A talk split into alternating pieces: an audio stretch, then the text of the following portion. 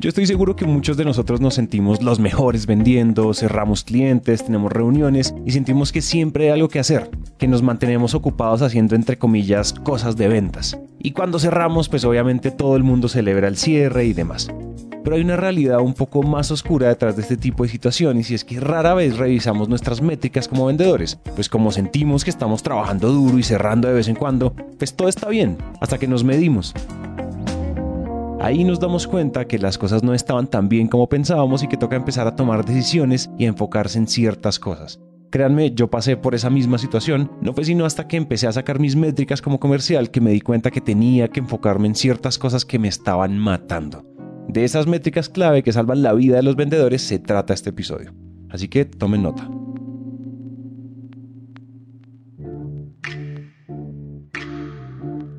Hola a todos y bienvenidos al episodio 56 de Máquina de Ventas Santiaguirri War Eleven. Dios mío, estás, estás viendo lo que acaba de pasar después de un siglo de máquina de ventas. Hiciste el saludo tú. lo que es ser flojo, flojo, flojo, güey. No, eso es como me va a aferrar, güey, a no hacer nada de la chamba, güey. Oye, pero esto es, estoy conmovido, o sea, conmovido, conmovido, a, anonadado, lo que sea que eso signifique. Es un, es un honor anonadarte. Oye, me sonrojo. Pues bueno, ya que es, quedé tan nervioso y choqueado con que hayas hecho tú el saludo después de 55 episodios, 3 años al aire, más de 300 mil descargas, más de 120 mil dólares en patrocinios. Em, que seas tú el que saluda me, me llenó de alegría. Entonces, ya que tú fuiste el que dio el saludo, les tenemos, les manejamos lo que se llama, lo que se denomina los KPIs más importantes que uno como vendedor y como equipo de ventas debería estar monitoreando, mejorando, optimizando, sobre los cuales deberíamos estar tomando decisiones eh, estratégicas, operativas de comportamiento y de resultados. Y por eso vamos a estar hablando hoy de esos KPIs, porque a veces uno es muy bueno, uno se siente el mejor cerrando, el mejor prospectando, el mejor lo que sea, pero todo lo dirá la estadística. Finalmente esto es un juego de números y dejarlo de lado suena como a, ay, estos mamertos van a hablar de métricas, pero es probablemente lo más importante, las decisiones que Dani y yo hemos tomado simplemente por mirar dos numeritos bobos en Pipedrive eh, son impresionantes. Entonces, ¿eso es o no? Sí que sí, sí que sí, sí que sí. ¿Sabes qué? Dato curioso, ayer me llamaron eh, y me dijeron, Dan, hola, mucho gusto. Oye, ¿sabes qué? Te estoy llamando, yo soy de gestión humana, no soy de comercial, pero tengo una solicitud para un curso de matemática comercial. ¿Qué? Y yo, what the fuck? Y le dije literal, le dije, oye, perdón, pero ¿qué es matemática comercial? Y me contestó, no tengo ni idea, güey. o sea, pero me lo están pidiendo. sí, sí, pero me lo están pidiendo. Eh, entonces todavía no sabemos qué es matemática comercial porque no hemos hablado con la persona que, que, tenemos que hablar, ya tenemos, ya tenemos reunión agendada, pero yo creo que esta sesión pues tiene que ver, tiene que ver bastante con, con matemática comercial y efectivamente para los que no nos gusta la matemática, a mí me fue muy mal en matemáticas en el bachillerato jóvenes, pero sobrevivimos. Pero para los que no nos gusta la matemática puede ser como, pero les juro por mi vida, por mi madre, que esto es rentable, jóvenes. Si ustedes hacen esta chamba, es rentable. Y como bien dijo Santi, Pipedrive o el CRM de su preferencia, ya les calcula estas vainas solas. Entonces no tienen ustedes que saber nada de integrales, ni eh, derivadas, ni todos esos shows. Exactamente. Entonces, ahí les va. Primer punto eh, acerca de estos KPIs que hay que estar midiendo. Lo primero que tienes que hacer es tienes que tener claro tu proceso de ventas. Algo interesante es que la gente que trabaja con nosotros, que, estudia con Sandler, de repente piensan que Sandler es el proceso de ventas. Entendimiento y confianza, acuerdos previos, dolor, presupuesto, decisión, cumplimiento. Pues, dicen, ah, listo, ese es mi proceso de ventas. No, papá, ese no es un proceso de ventas. Ese es un método de ventas que te da unas herramientas que tú vas a utilizar para complementar tu proceso. Porque un proceso es el paso a paso desde que tú prospectas hasta que tú cierras un negocio. Entonces, por ejemplo, en Sandler, en el, en el submarino, no está prospección. Exacto. Y hay que hacer prospección. Lo que pasa es que dentro de tu prospección vas a utilizar el submarino. O sea, en la prospección se usa entendimiento y confianza, se usa el acuerdo previo, se usa dolor, a veces se usa presupuesto, etc. ¿no? Y en la primera reunión, igual, vas a utilizar los elementos del submarino. Entonces, Sandler es una caja de herramientas, no es un proceso. Tú tienes que tener tu proceso. Entonces, por ejemplo, tu proceso puede ser, oye, listo, conseguir la reunión. Es más, les voy a decir cómo yo lo tengo en, en mi, en mi pipe drive. Les voy a decir los procesos de mi, de mi pipe drive.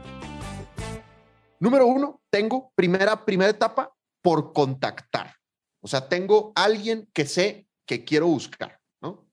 Segundo, tengo cita agendada. Es decir, alguien con el que ya concreté una reunión. Tercero, yo de ahí paso directamente a propuesta en preparación.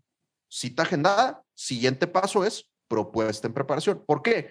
Porque si yo estoy en cita agendada, pues significa que ya tengo la cita agendada con Santi. Listo. Sí tengo la cita con Santi hoy, hoy viernes, si califiqué lo suficiente a Santi, automáticamente lo paso a propuesta en preparación. Si Santi todavía no ha calificado suficiente y resulta que me tengo que reunir con la negra o que me tengo que reunir con alguien más, pues entonces se queda en cita agendada. O sea, para mí cita agendada es como todo lo que tiene que ver con, con calificación. Entonces, después sigue propuesta en preparación. Después sigue propuesta presentada ya presenté la propuesta y le están evaluando, digamos. Y después sigue por facturar, por cobrar, ¿no? Por, por facturar significa ya cerré el negocio, pero no lo he facturado. Por cobrar significa ya lo facturé. Cuando cierro el negocio, ahí es donde le pongo one en Pipedrive y sale la animación chida del golfito o del básquetbol o del gol o lo que tú quieras, ¿no? Entonces, ahora, ese es mi proceso de ventas. Ese es mi proceso de ventas. Y si se fijan, no hay nada del submarino Sandler ahí. En ningún momento estoy diciendo acuerdos previos ni dolor, pero el submarino Sandler lo uso adentro de eso. Ahora, algunos de ustedes seguramente tienen pasos adicionales. Por ejemplo, de cita agendada a propuesta en preparación, mucha gente tiene algo intermedio. Tienen, por ejemplo, una validación técnica. o tienen, por ejemplo, exacto, güey, un demo, así es, ¿no? O tienen que preparar una propuesta de diseño, un diagnóstico, no sé, güey, mil vainas. Entonces, cada uno de ustedes tiene que definir primero su proceso y tienen que ser muy estratégicos de cómo, de cómo lo acomodan. ¿Por qué todo este show si estamos hablando de KPIs? Porque los KPIs que tienes que medir, los primeros KPIs que tienes que medir son el porcentaje de conversión de etapa a etapa. Esos son los primeros KPIs que tienes que Exactamente. O sea, la gente dice, oye, quiero tener claro mi porcentaje de mi conversion rate, ¿no? Que típicamente el conversion rate es de prospección a cierre.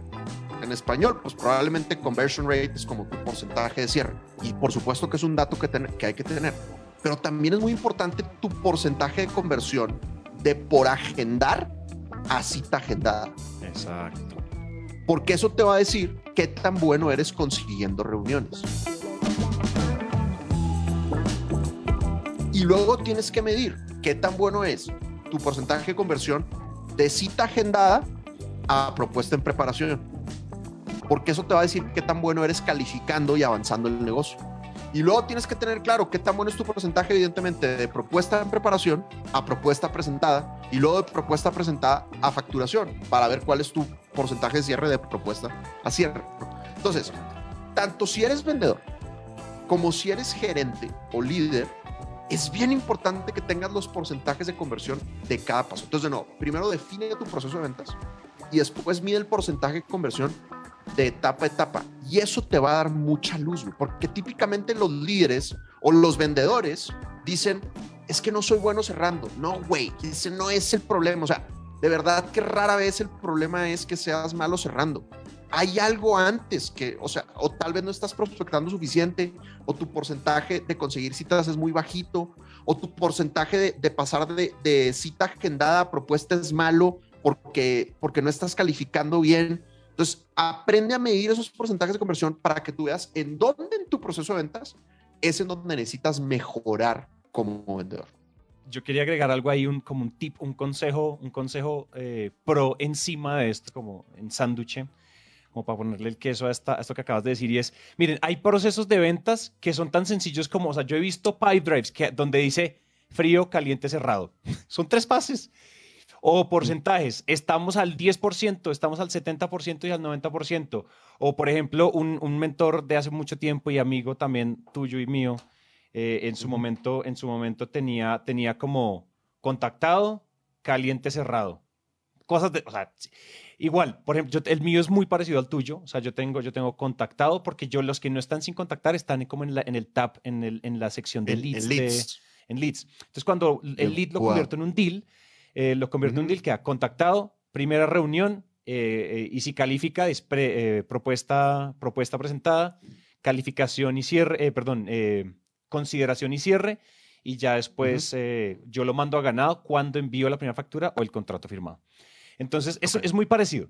Pero lo que yo les quería decir es, miren, la fase 1 de un sistema de ventas, o sea, para medir KPIs, la fase 1 es, es, el, es crear el sistema. Creo que hay una fase 2 y es, de nada sirve este sistema si no hay disciplina en el uso de ese sistema y de ese CRM. ¿Por qué? Si ustedes no son disciplinados, siempre cerrando el día, moviendo sus deals de la, de, la izquierda a la derecha, haciendo actualizaciones, haciendo anotaciones, enviando y logueando los emails que ustedes hacen, enviándolos desde PyDrive y demás, o desde el CRM que sea. No, PyDrive lo hace todo por ustedes, nosotros lo amamos, ustedes lo saben, pero tienen que tener la disciplina de uso o si no las métricas van a estar sesgadas. Si ustedes dicen, ay, no, es que yo igual lo tengo anotado en mi iPad, mala idea, mala idea. Usen todo sea, todo el avance debe moverse en, la, en, el, en el funnel de PyDrive. Y creo que la tercera fase de, de para, para poder medir con, con mayor precisión en un CRM el sistema que ustedes tengan, incluso si es en un Excel, nada, cero recomendado el Excel, es que igual haya dinámica en los deals. Hay una estadística muy bacana que tiene PyDrive que se llama Rotting Days, como días de pudredumbre, días de pudredumbre, no sé, o los días en que se pudre. Yo, por ejemplo, tengo que si un deal no se mueve en las fases, en 10 días o en 15 días creo que lo tengo, es porque se está pudriendo. Entonces, ¿qué es lo que nos dice? Y me levanta una alerta en rojito. Entonces, PyDrive te muestra un, un, botoncito rojo y es que se te está pudriendo. Entonces, de nada sirve si ustedes no están moviendo, si ustedes no están pendientes de mover todo esto, ustedes no están dándole suficientes datos al sistema para que les calcule con mayor precisión las estadísticas que ustedes quieren sacar para poder tomar mejores decisiones de mejora y optimización. Entonces, es importante como creen el sistema, plásmenlo en el CRM tengan la disciplina de actualizar y de usarlo. Y segundo, no dejen que ningún deal se les empiece a podrir en ninguna de las fases porque si no van a empezar a sesgar la estadística, ¿cierto? Así te, y eso va pegado a, acuérdense, si en serio no se está moviendo, hay un punto donde ustedes matan el negocio o cierran el negocio. No dejen, no dejen deals pudriéndose en las fases. Ah, es que como no me ha hay una, hay una función de eliminar. No fue ni perdido ni ganado, eliminado. Ya no sirvió, no, no contestó, chao, fuera. No es que hayamos perdido ese negocio, simplemente nunca contestó, nunca hubo interés, nunca hubo... Para perderlo hay que al menos hablar la primera vez o que algo se caiga. Entonces no sean esos que tienen su sistema y su CRM lleno de cosas podridas, de empolvadas, deals empolvados, porque eso se acaba con la estadística. Me pasó, se los digo porque me pasó. Entonces, importante que lo tengan en cuenta. De acuerdo, de acuerdo, buenísimo. Oye, cerrando este punto de, la conversión de, paso a, paso, nada más quiero hacer un, recordamiento, una recordeidad, una recordidencia. recordamientación. exactamente, ustedes saben que Santi y yo somos miembros de la, de la RAE. Eh, a, los, a los líderes, a los gerentes, y es este medir el paso a paso de cada uno de sus vendedores, los porcentajes de conversión de cada uno de sus vendedores, les va a decir en dónde necesita ayuda tu vendedor. algún vendedor tuyo efectivamente necesita ayuda en la presentación de cierre, pero hay otros vendedores que necesitan ayuda en prospectar más. Hay otros vendedores que necesitan ayuda en que su comercial de 30 segundos sea más poderoso o en que su comercial de 30 segundos sea a tomadores de decisión y no a gente muy abajo de la cadena alimenticia. ¿no? Hay otros que necesitan ayuda en la calificación. Entonces, de repente como líderes, se nos hace fácil generalizar en dónde necesitan ayuda nuestros, nuestros vendedores. Y me pasa porque cuando me contactan me dicen, no, es que necesitamos un curso de técnicas de cierre. Oye, ¿y en qué necesitas ayuda? No, pues necesitamos que, que sean mejores negociando, ¿no? Y dicen cosas así como demasiado, demasiado genéricas, es señal de que no tienen claro exactamente en dónde necesitan ayuda sus vendedores. Entonces, si eres líder, haz esa chamba de medir los porcentajes de conversión de etapa a etapa de cada uno de tus vendedores y te vas a dar cuenta en dónde necesita, en dónde necesita ayuda. Cerramos la, la recordamentación para líderes.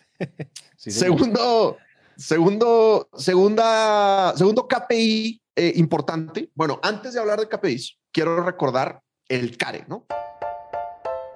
Que es una herramienta que utilizamos en Sandler para hacer como la repartición de nuestro territorio o la planeación estratégica de una cuenta en particular. Y el CARE, pues es esencialmente dividir tus cuentas en cuatro. K de cuidar, A de adquirir, R de recuperar, E de expandir. Quiero dar unos KPIs para adquirir, las cuentas de adquirir, es decir, las cuentas que necesitas conseguir, ¿no? cuando tú haces el CARE, lo primero que tienes que hacer, no lo primero, es como lo tercero o cuarto que tienes que hacer en realidad, después de que hagas paso uno, paso dos, tienes que definir el presupuesto del CARE.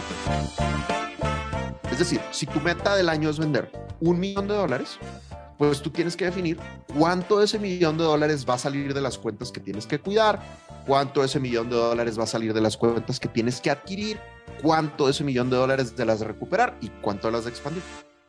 Que eso es un gran error de planeación estratégica que, que cometemos, que a veces decimos, tengo que cerrar un millón de dólares y no somos específicos de dónde va a salir ese millón de dólares. Entonces, vamos a suponer que de ese millón de dólares tú tienes que adquirir un 30%. Es decir, 700 mil dólares van a salir de cuidar, expandir y recuperar. 300 mil dólares tienen que salir de adquirir. ¿Qué KPIs tienes que medir para adquirir? Ahí les van cuatro. Número uno, porcentaje de conversión de prospección a cierre. ¿Ok? O sea, el porcentaje completo de todo el proceso. Número dos, porcentaje de conversión de propuesta a cierre. Número tres, cantidad de oportunidades generadas. Y número cuatro, cantidad de clientes nuevos generados. Esas cuatro te van a servir para medir tu tema de adquirir, ¿no? Si tú logras tener claridad de tu, de tu KPI de prospección a cierre, te va a ayudar a medir cuántos contactos necesitas hacer para juntar la cantidad de clientes nuevos. Hacer el, el embudo en reversa. Así es, efectivamente, ¿no? Y bueno, un quinto que se me escapaba es el valor del negocio promedio. El valor del negocio promedio. Entonces, hoy vamos a hacer el ejercicio. Tengo que cerrar 300 mil dólares. Acuérdense que yo soy matemáticamente inepto, pues me lo voy a poner fácil para no hacer el ridículo frente a ustedes. Tengo que cerrar 300 mil dólares. Ya está. ¿Cuál es mi valor del negocio promedio? Vamos a suponer que mi valor del negocio promedio es 30 mil dólares. Es decir, en promedio, cuando yo cierro un negocio, es de 30 mil dólares. Ya está. Algunos negocios serán de 100 mil, otros serán de 5 mil, pero si yo hago el promedio, el número que me da es 30 mil. De nuevo, tu CRM te da ese dato. Listo. Entonces, si yo tengo que cerrar 300 mil dólares y cada negocio que cierro es de 30 mil dólares, Santi, ayúdame. ¿Cuántos negocios necesito cerrar? 10. Gracias, gracias. Muy bien, listo. No estoy usando la calculadora, jóvenes. Santi, Santi sí, sí, le, sí le mueve a la matemática. Tienes que cerrar 10 negocios. Listo, ya está. 10 negocios Ahora, de 30 mil dólares. Sí, sí, sí. Exacto. Tengo que cerrar 10 negocios de 30 mil dólares, me da 3.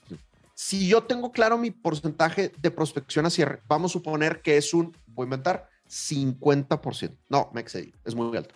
25%. De cada cuatro que yo prospecto, cierro uno. Si yo tengo que cerrar 10 negocios y de cada cuatro que prospecto cierro uno. Si tengo que cerrar 10, ¿cuántos negocios necesito prospectar? 40.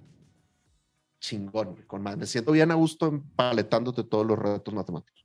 Listo, ya está. Entonces, ahí están las estadísticas utilizando los KPIs que mencionamos. ya tengo claro que si yo hago mi chamba de prospectar 40 negocios, voy a cerrar 10 negocios que con mi negocio promedio de 30 mil dólares, ahí voy a cumplir mi meta de 300 mil dólares. Pero obviamente, si yo no tengo esta estadística, pues no puedo hacer ese plan, porque ya con eso ya tengo claro el plan. ¿Qué tengo que hacer en adquirir dentro de mi CARE anual? ¿Qué tengo que hacer en adquirir? Mi misión en adquirir es sentarme con 40 compañías. Si yo me siento con 40 compañías, voy a lograr mi meta de 300 mil, pero ya tengo todo el plan armado. Yo creo que el desconocimiento del objetivo genera caos. Y no, uno, no tiene que ser, uno no tiene que ser más habilidoso como vendedor para llegar a las metas. Muchas veces la diferencia entre el que consigue la meta y el que no es conocer la hijo de madre meta. ¿Cierto? Dar conocimientación de la meta. Si uno no conoce su meta, uno no sabe hacia dónde camina. Este es el cliché más, más, más reiterado de la vida. El que no sabe para dónde va, cualquier bus le sirve. De nuevo, es verdad y tiene estadística. Yo inmediatamente, cuando yo dije, yo tengo que vender medio millón de dólares al año, yo convierto tanto en tanto en tanto, yo hice mi recetario y dije, yo en prospección así, yo hice mi care. Y el año pasado desbordamos la meta y estoy seguro que sí, yo me hice mejor vendedor, pero es porque yo sabía dónde estaba caminando. Esto, lo más bonito de esta herramienta es que ustedes tienen un path, tienen una carretera clara que tienen que andar a la velocidad que sea. Eso depende de sus habilidades y demás, de la cantidad del equipo, del nivel de ambición, lo que quieran. Pero si uno ya sabe qué carretera caminar, al menos uno ya sabe que está yendo en el camino correcto, lento o rápido. Pero ir en el camino correcto ya es totalmente, das la diferencia total de un vendedor de alto desempeño a uno de bajo desempeño que simplemente está mirando ahí a ver qué hace, a ver qué cierra, a ver qué se le aparece, a ver qué pájaro mata. Eso es clave, eso es lo bonito del care, eso es lo que es tan, tan transformador. Y, eso, eso que estás diciendo de repente suena como muy, muy, muy absurdo, pero es muy real, Es muy real que muchos en nuestra carrera como vendedores, de repente llegamos a oficina, sea home office o sea oficina física, y no sabemos qué vamos a hacer ese día o no tenemos un plan para trabajar este mes y es porque no hemos hecho estos números. Entonces, si los haces, te da absoluta claridad del path, como dice, como dice Santiago Eloy Benjamín. Muy bien, listo. Ya está. Entonces, ya dijimos KPIs del proceso de ventas, ya dijimos KPIs de adquirir dentro del CARE y estos mismos KPIs dentro del CARE para adquirir los podemos usar para expandir. ¿okay? Entonces, para expandir cuentas, lo importante es tener, para empezar, una meta de expansión. ¿Qué pasa con las cuentas de expansión? Las cuentas de expansión son las cuentas que ya tenemos y que queremos crecerlas, queremos vender más dentro de esas cuentas. Es muy fácil como vendedor entrar en zona de confort y ser solo toma pedidos con esas cuentas. Cuando lo que dicen los datos es que es siete veces más fácil cerrar un negocio con un cliente que ya tienes que cerrar un cliente nuevo. Entonces deberíamos de tener dentro de nuestro CARE, dentro de nuestro horario, una buena porción del tiempo dedicada a expandir clientes. Los mismos KPIs que hablamos hace ahorita, porcentaje de conversión de prospección a cierre, hay que medirlo en expandir. Y nada más que la prospección no es prospección en frío, ¿no? Sino que la prospección es prospectar una nueva oportunidad dentro de esa, de esa cuenta, ¿no? ¿Qué es lo que va a pasar probablemente? Que tu porcentaje de conversión dentro de ese cliente es más alto que el porcentaje de conversión que tienes con clientes nuevos, con prospectos nuevos. ¿no? Exacto. Pero hay que hacer el mismo ejercicio, hay que hacer el mismo recetario y tener claro cuántas puertas nuevas tengo que tocar dentro de los clientes que ya tengo para lograr el porcentaje, para lograr la meta de, de expansión de las cuentas que, que ya tengo. ¿no? Y para empresas pequeñas y medianas, lo primero es establecer un porcentaje de expansión, ¿no? Típicamente las compañías grandotas, las multinacionales, si hacen la chamba de la planeación estratégica de tener claro cuánto van a expandir, pero de repente a las compañías pequeñas o medianas se les puede olvidar el poner una meta de expansión de, los clientes. Y bueno, pues con los mismos KPIs lo pueden, lo pueden ir. Sí. Yo, yo creo que ahí hay una cosa que me parece interesante agregar y es, yo soy de la política de expandir, tiene que estar en la, en la, en la estrategia definitivamente, Porque un cliente que ya es cliente de uno, hay como el porcentaje es altísimo, siete veces más fácil cerrarlo. Pero un cliente que te ama, porque hemos hablado aquí que es diferente, un cliente que ya está contigo satisfecho y otra cosa es que se muere por ti y lo que tú digas es ley. Con ellos es dos mil millones de veces más fácil cerrar. Incluso uno puede proponer cosas inverosímiles. Y es como, Santi, igual no me va a gastar este presupuesto, tómalo, invéntate lo que quieras. Me ha pasado. Entonces, no dejen eso. Nosotros el año pasado, en 2021, desbordamos la meta porque en expansión, literalmente a final de año, ustedes saben que el último Q es un Q muy bonito porque hay, hay un montón de raspados de presupuesto que no se están gastando y que se los necesitan gastar. Y los clientes que te aman se expanden solos porque te aman. Es como, yo sé que con ustedes vamos a hacer muchas cosas, tome la plata, tome la plata, prefactúrame, prefactúrame, prefactúrame. Ese tipo de cosas suenan a que parece mentira, suena como a, parece el cielo de las ventas porque te tiran la plata en la cara, pero ese tipo de, cosas pasan cuando uno cuida las cuentas. Y lo otro que quería decir respecto al, al expandir, yo soy de la filosofía que es el vendedor que prospectó y que cerró la primera vez el que debería expandir. Yo no soy de la filosofía de que es el CAM, el Key Account Manager o otra área el que, el que debería expandir el negocio porque allá se vuelven más toma pedidos. Cuando vamos a proponer nuevas cosas, debería ser el mismo Hunter que va a hacer que va a hacer como que va a ir a cosechar, que va a ir cosecha y que va a hacer nuevo, como siembra nuevas semillas. Es mi perspectiva, yo siento que el relacionamiento ahí es clave. La expansión puede ser una expansión promedio si es la empresa la que expande, pero es superior si es el comercial que estuvo liderando el, el proceso de 0 a 100 que va y expande. Pero de pronto funciona diferente en otras empresas, pero yo siento que ahí hay una cuota de relacionamiento bien interesante. Yo creo que si tienes esa, ese, el equipo dividido, ¿no? Los hunters y los, y los farmers, ¿no? O los eh, account executives y los camps, por ejemplo. Lo importante es que los camps o que los farmers tengan mentalidad de cazador. ¿okay? O sea, no solo válido lo que dice Santi, Claro, exacto. O sea, válido lo que dice Santi de que el, de que el cazador sea el que expande. Maravilloso. Pero si tu empresa ya tiene una estrategia de, camps o de, o de farmers, lo importante es que tengan mentalidad de cazador. Porque si de repente esa, esa división entre hunter y, far, y farmer, de repente hace pensar que los farmers deberían de ser más pasivos. Como que su chamba es atender al cliente. Y ahí es donde está el, el, el error, ¿no? O sea, una cosa son los ejecutivos de experiencia del cliente, los consultores, los técnicos, los que se encargan de, entregar el servicio. Y otra cosa son los Key Account Managers cuya misión es expandir la cuenta. Entonces, a esos cuates deberían de tener mentalidad, mentalidad de Hunter. Y como bien dice Santi, si vamos a pasar la estafeta, entonces Hunter 1 le tiene que pasar la estafeta a Hunter 2. Y Hunter 2, o sea, el farmer, tiene que crear tan buen relacionamiento como tenía el, el, el Hunter 1. 100%, 100%, 100%.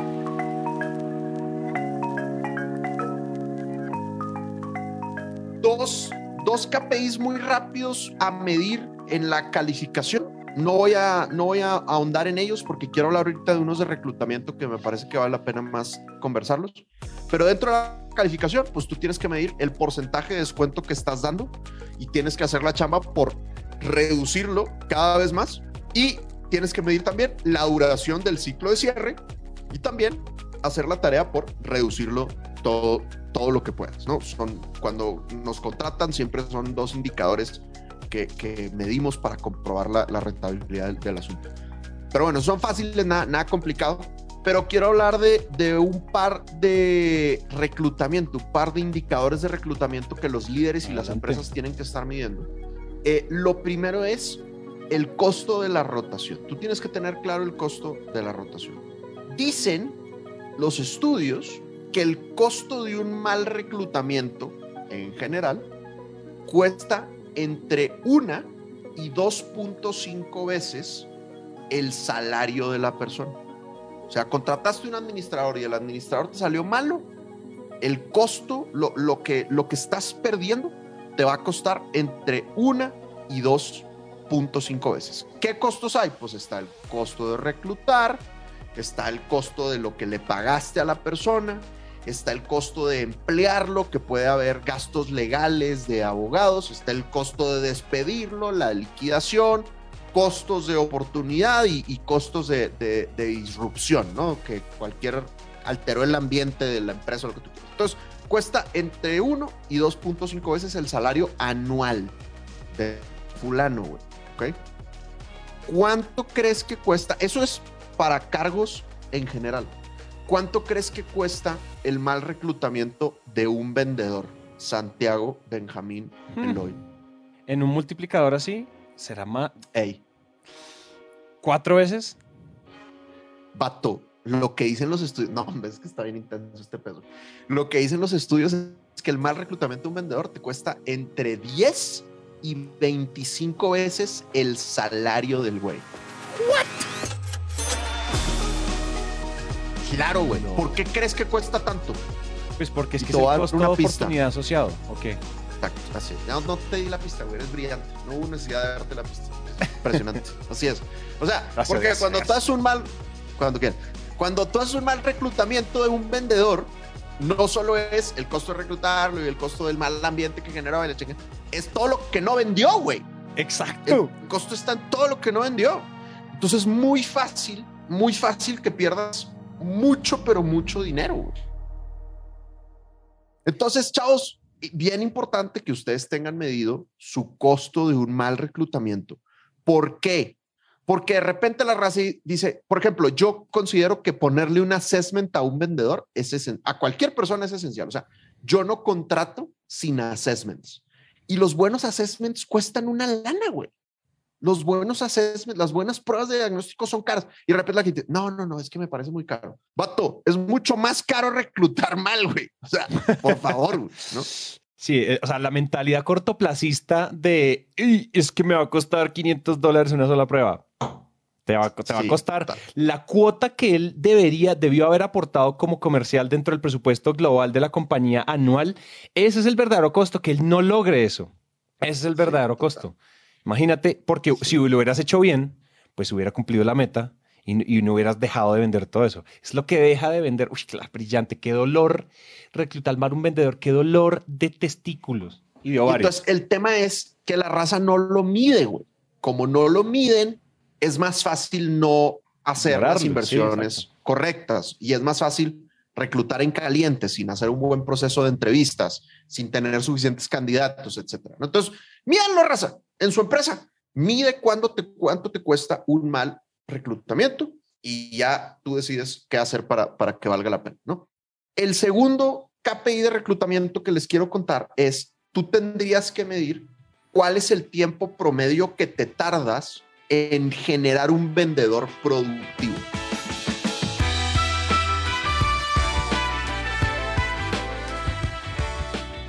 Es decir, lo normal es que uno llega a una empresa y no vendes ese mismo día, sino que pues tienes que capacitarte, tienes que capacitarte en producto, tienes que capacitarte en ventas, tienes que capacitarte en mil vainas. Y luego tienes que practicar y si vendes cosas complejas, no sé, vendes ERPs, güey, o vendes aditivos para concreto, cosas así locochonas, pues te puedes tardar. Hay, hay personas que se tardan. ah, Yo he tenido clientes que me dicen, en promedio nos tardamos dos años en que un vendedor sea productivo. no. Entonces, lo importante es, sí, total, pues, que Dios los bendiga. ¿verdad? O sea, lo importante es tener clara la medición y después hacer el trabajo para empezar a reducir ese tema. Pero lo que yo he visto es que no la tenemos clara, que lo suponemos, que lo hacemos a ojo de buen cubero, que lo hacemos a vuelo de pájaro.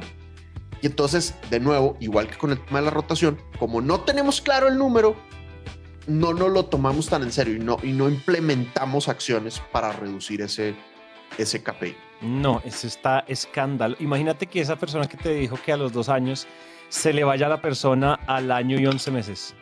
Nada, o sea, güey, es que es nada, qué dolor, muy- qué dolor. Y en general el reclutamiento siempre ha sido, es un, siempre será un dolor de cabeza. Y hay una cosa que es que es, a mí me parece que los assessments son importantes por varias razones y es que yo creo que el vendedor la técnica que quieran, la escuela que quiera, quiere vender con escuelas, la escuela, no somos de escuela Sanders, somos de escuela la otra mamá X, la otra Y, pero yo creo que tiene que ser muy meticuloso porque es en el mindset, es en la parte, es en, en el triángulo del éxito, es en, el, es en las creencias y en ese tipo de cosas enraizadas que hacen que alguien venda y no venda. Yo honestamente creo que Introvertidos y extrovertidos pueden vender lo mismo. Un introvertido puede vender 10 veces más que un extrovertido. 100%. 100%. Pero gente que no tiene el mindset correcto no va a cerrar ni el cajón de su, de su, de su baño. ¿Sí? Hay cosas que son no negociables y entender bien cómo es el mindset, cuál es el mindset de ese vendedor, de la persona que va a ir a cerrar clientes, que va a ir a prospectar, que va a ir a tener relacionamiento y demás. Si el mindset no es el correcto, murió. Y es un y el y entrar a hablar de cuál es el mindset, eso podría ser un episodio entero que lo vamos a dejar para después, pero esas son las cosas que uno tiene que medir porque imagínate uno capacite, capacite, entrene, entrene, entrene, entrene, pero definitivamente no dio resultados, recluté mal, no tenía el mindset correcto. Acabamos de perder el costo de oportunidad de lo que nos debe haber traído que yo creo que uy, es violento, es violento. Así es. Bueno, ahí está Papa Lordy. Entonces, cerrando nuestro episodio, hablamos de primero definir tu proceso de ventas y luego tener claro el porcentaje de conversión de etapa a etapa por vendedor. Después explicamos el CARE y hablamos de los KPIs que tienes que tener claro en adquirir, que también te sirven para expandir. Hablamos de un par de KPIs en calificación, el porcentaje de descuento, la duración del ciclo de cierre y por último KPIs de reclutamiento, que es importante medir. Evidentemente no son los únicos importantes, pero creo que todos estos que mencionamos son esenciales. Y si no lo estás viendo ya, pues póngase a medirlos, mijo, porque le va a generar mucho billete. Y acuérdense que su CRM se los puede hacer gratis, güey.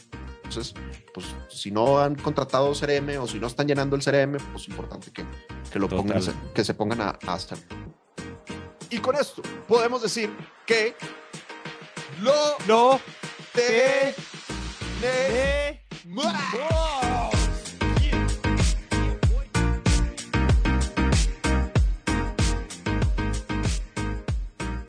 Hasta aquí llegamos con el episodio de hoy. Recuerden que si esto les sirve a alguien, por favor compártanlo.